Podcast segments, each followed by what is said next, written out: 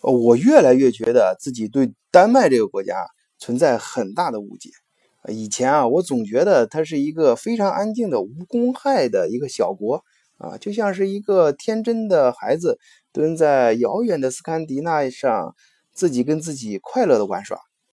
我想这种印象主要源自于两个巨大的 IP。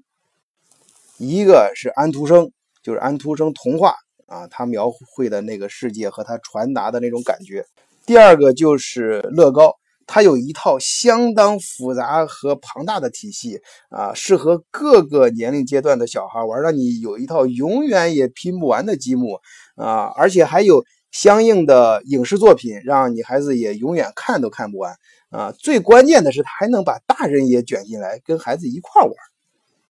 我相信，在很多孩子的心目中，乐高城的地位一点儿都不亚于呃迪士尼乐园。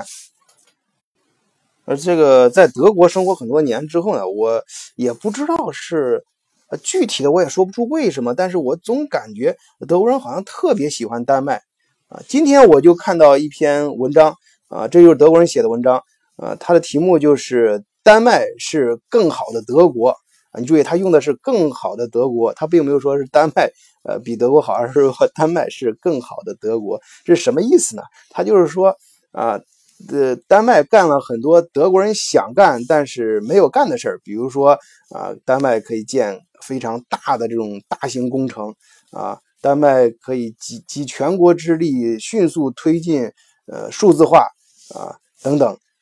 当然，丹麦也有比不上德国的地方，那就是没有德国人的债务多啊。当然这是开玩笑啊，也是在变相的夸丹麦啊。那么真实的丹麦究竟是什么样呢？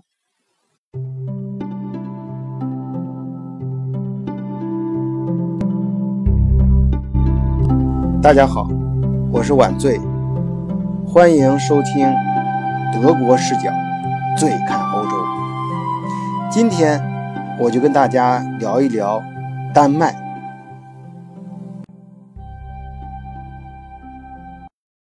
你说这个国家，呃，有童话般的感觉啊，有安徒生，有乐高这种小孩的童趣、天真啊，这个没错。但是你要把它作为这个国家的主要标识，那就像我开篇所说的那样，那真是一个大大的误解。要知道，早些时候呀，对于北欧这几个长条国家啊，就是这地图上看像竖长条一样，有丹麦、挪威、瑞典、呃，芬兰这几个国家，嗯呃，包括呃西边的像英格兰呃群岛、爱尔兰、冰岛这些，啊，他们嗯，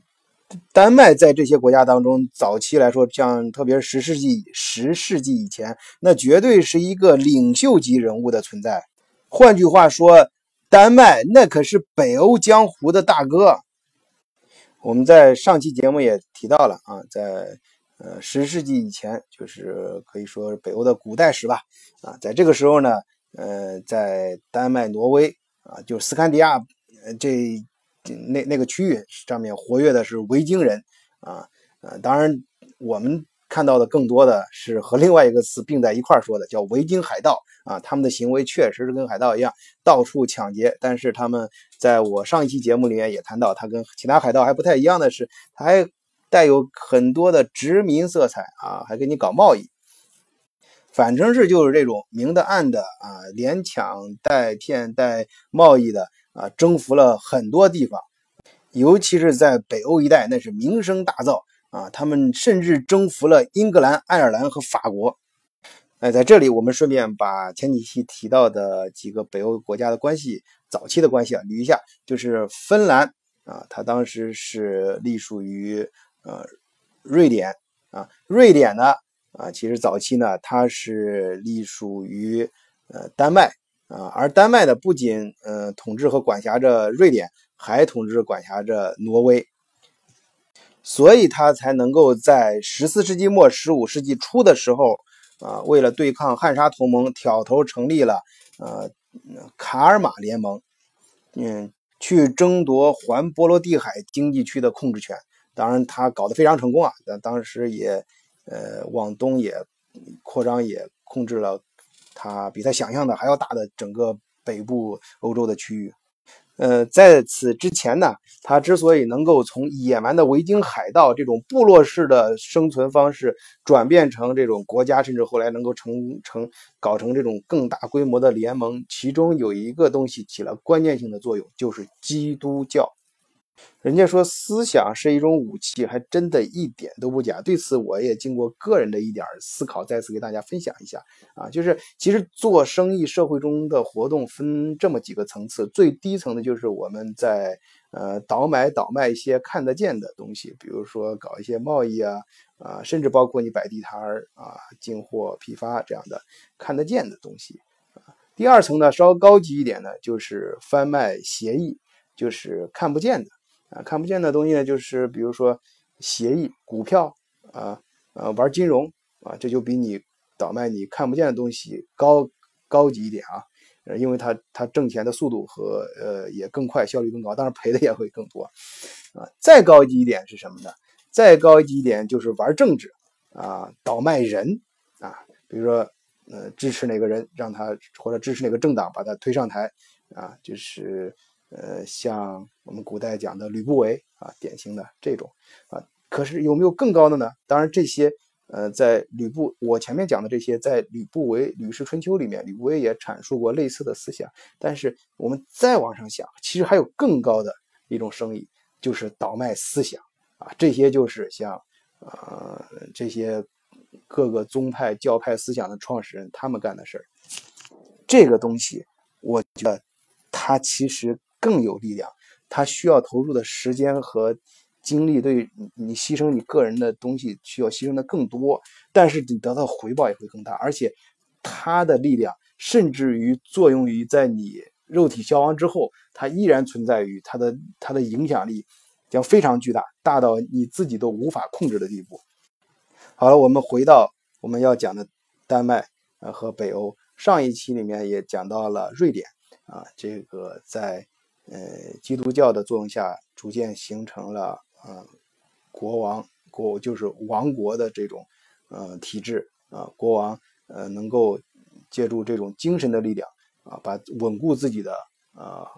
嗯嗯王位啊，当然这是一个双面刀，就是在以后漫长的中世纪和大家看到的其他的故事，就是在欧洲啊存在着呃王权和和这种。教宗教的神权之间的矛盾是一直存在的。那么到十六世纪，嗯，这个卡尔马联盟呢出现中间，嗯，有一个人就不服了，那就是瑞典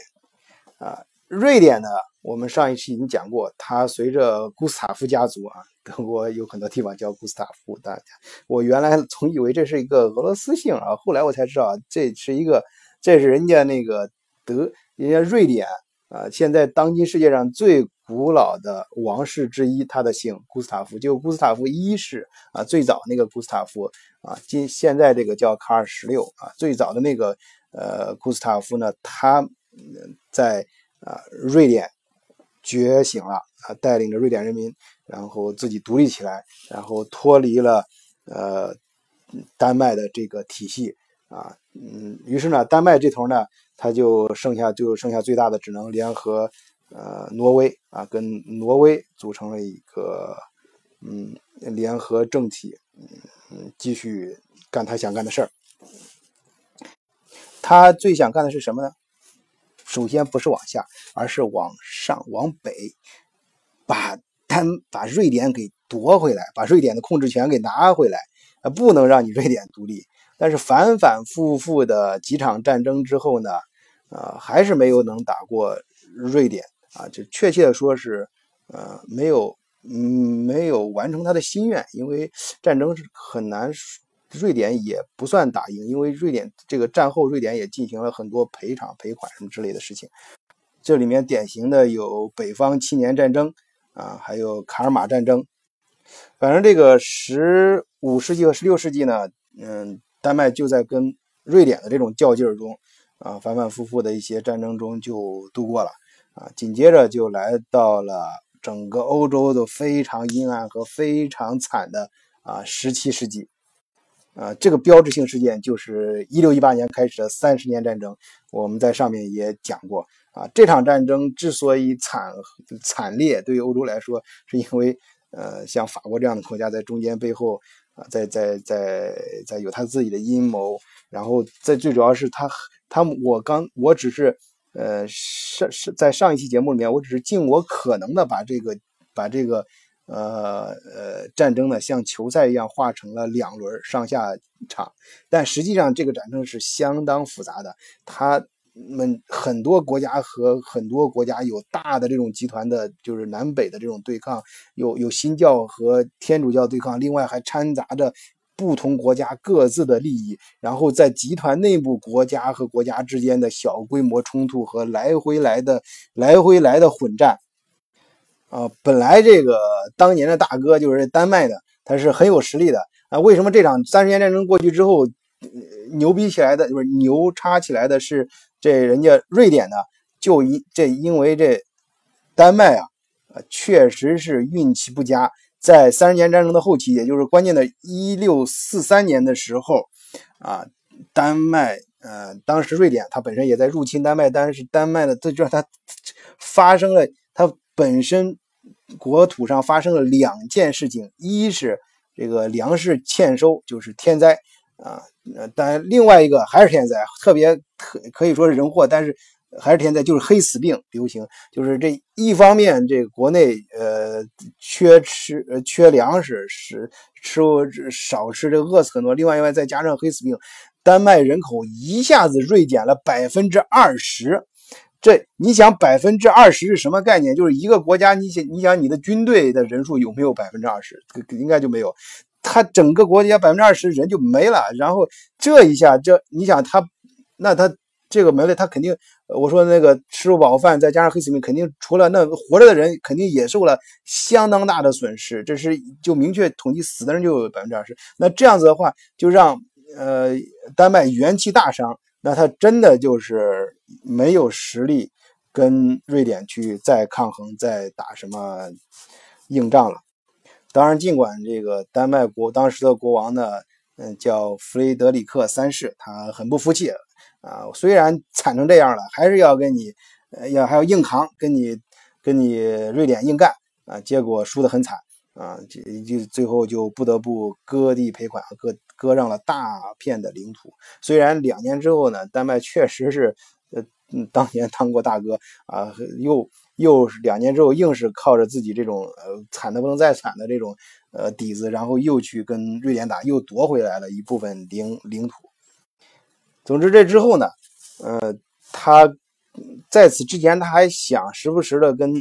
跟那个瑞典搞两下啊，还试图做梦把呃瑞典重新给弄回来啊，但是这之后呢，基本上就不想瑞典的事儿了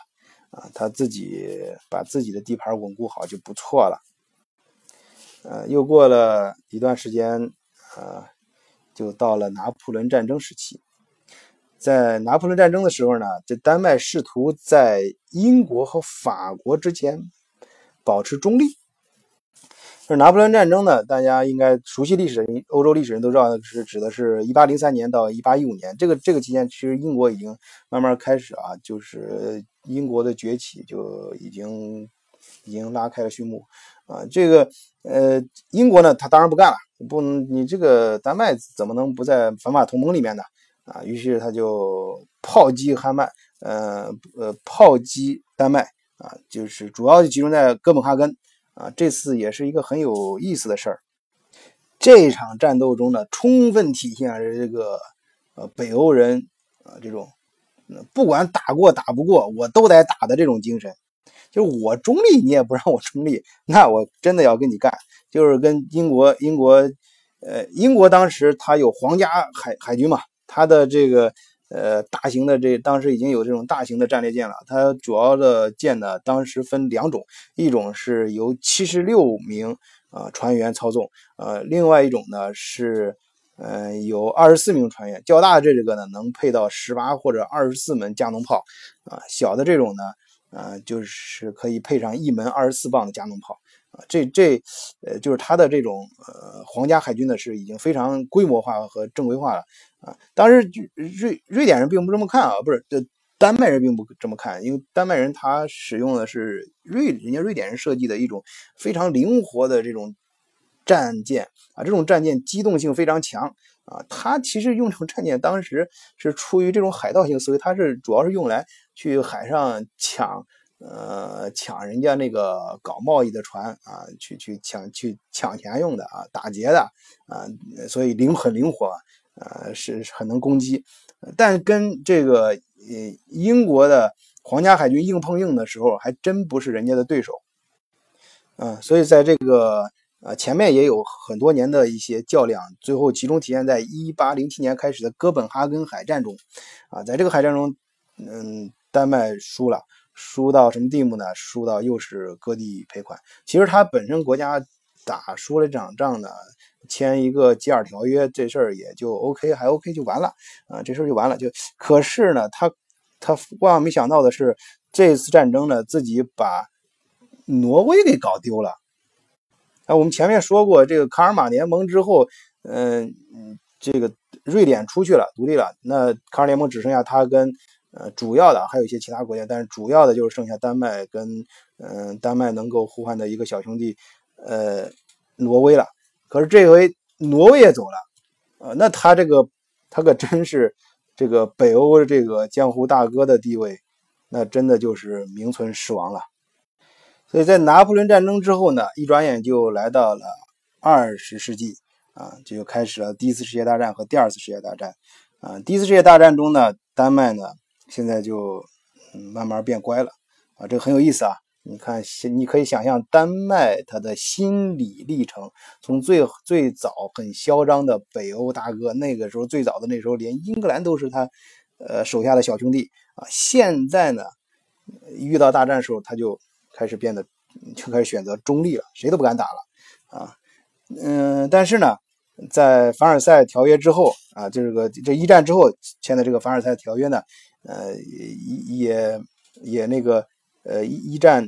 因为一战的时候，那是凡尔赛条约是一个，它实际上是压制和遏制德国，或者说防止德国重新崛起的一个条约啊。所以它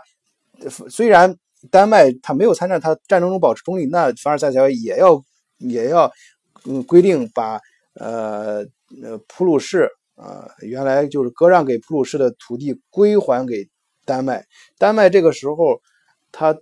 他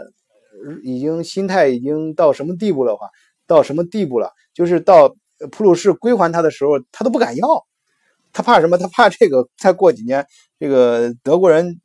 有一种复复仇心理啊，别到时候德国人来个收回什么复收复主义这种，就是造成他他他有一个词儿啊，叫做政治学叫做领土收复主义，他这会这。呃，会会造成这个德意志人对他日后的一种报复，所以他就干脆，那你要还可以，我不说要，我就让这个地区的公民自己投票决定啊。于是乎呢，嗯，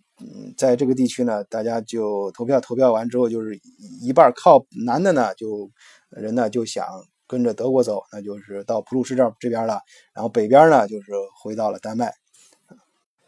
这二战啊。就二战还没开始的时候，或者二战刚一开始，丹麦马上跟纳粹德国签订了互不侵犯条约。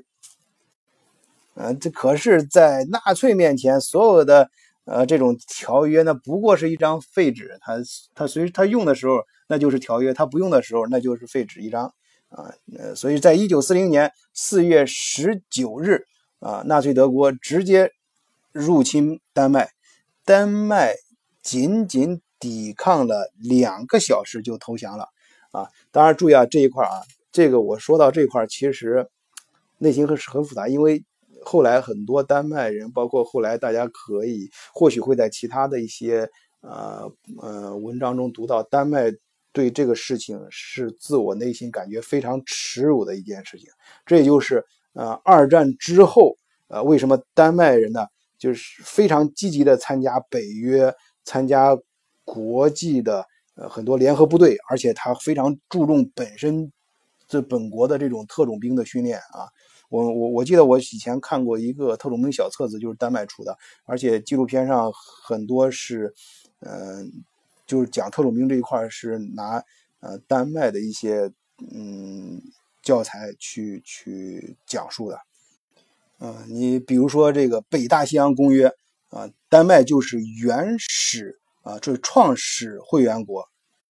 呃，它也是联合国维和部队的主要支持者之一。它常年啊，就是丹麦本身的人口很少，只有五百多五五五百多万人，但是它常年参参加就是国际任务的军队啊，就丹麦军人就能够达到呃一千四百名之多。这个你像什么呃阿富汗呀、科索沃呀、伦呃黎巴嫩呀这些战争这些行动，他都参参加过。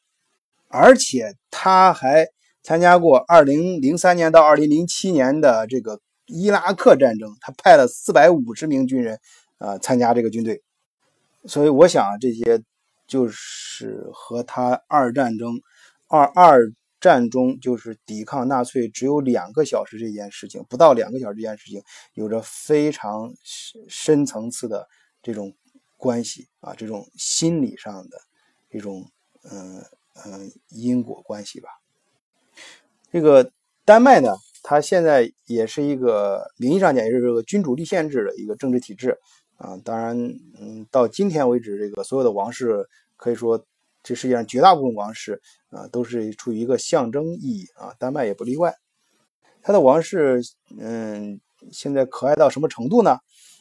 就是这里面，我很想提到一个很有意思的人，也是我们在华文报纸上经常提到的一个人，就是丹麦有一个呃华裔的王妃啊，她叫文雅丽，确切的说，她是有相当的呃华人血统啊，因为他父亲呢是中英混混血，而他母亲呢呃是波兰和奥地利的血统。嗯，他主要生活呢是在香港啊，出生在香港，嗯，中学、小学在香港，然后虽然后来到了日本东京去留学，也去过英国伦敦求学啊，但最后呢，工作呢也回到了香港工作啊。这个他也是在香港工作的时候遇到了丹麦的岳阿希姆王子，当时丹麦王子是在香港的一家丹麦的船务公司里面实习啊。跟文雅丽呢一见钟情啊，不久就向她求婚，两个人呃很快就在香港结婚。当然了，呃这是王室的婚姻嘛，在当地造成了很大的新闻。当然，这个婚姻呢，嗯，并不是像大家想象的那样，呃很美好。他们在一起大约生活了。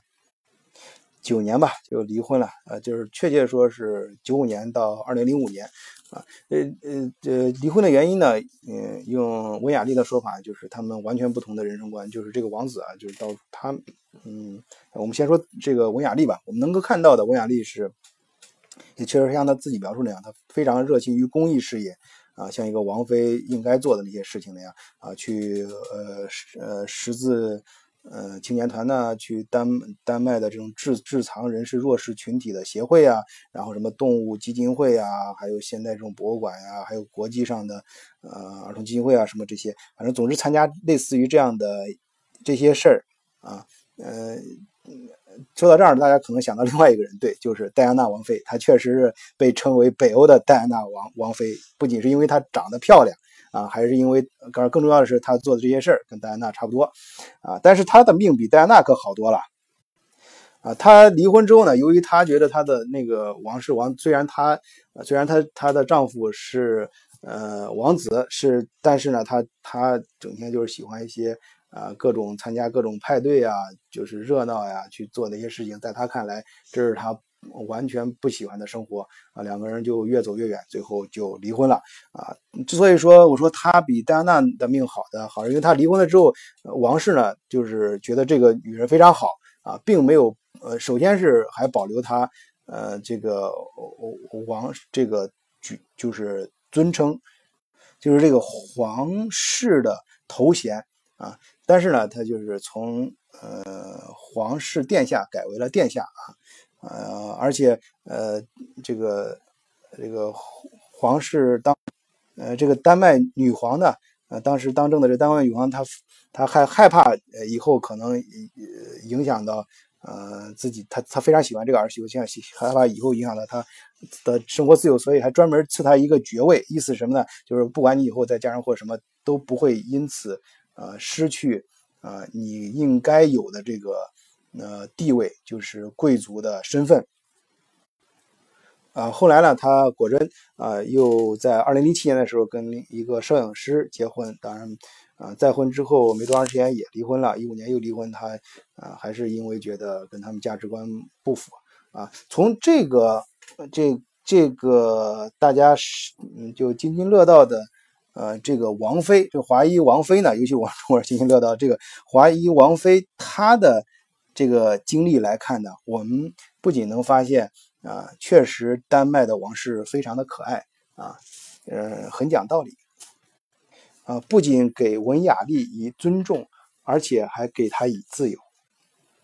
所以呢，总体说来，丹我对丹麦的感觉就是这样，也许是天意，也许是命运。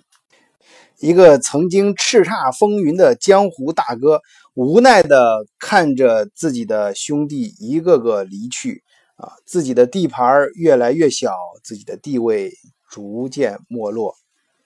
但这也许不是一件坏事，因为世人发现江湖大哥退隐江湖之后，变得反而越来越可爱了。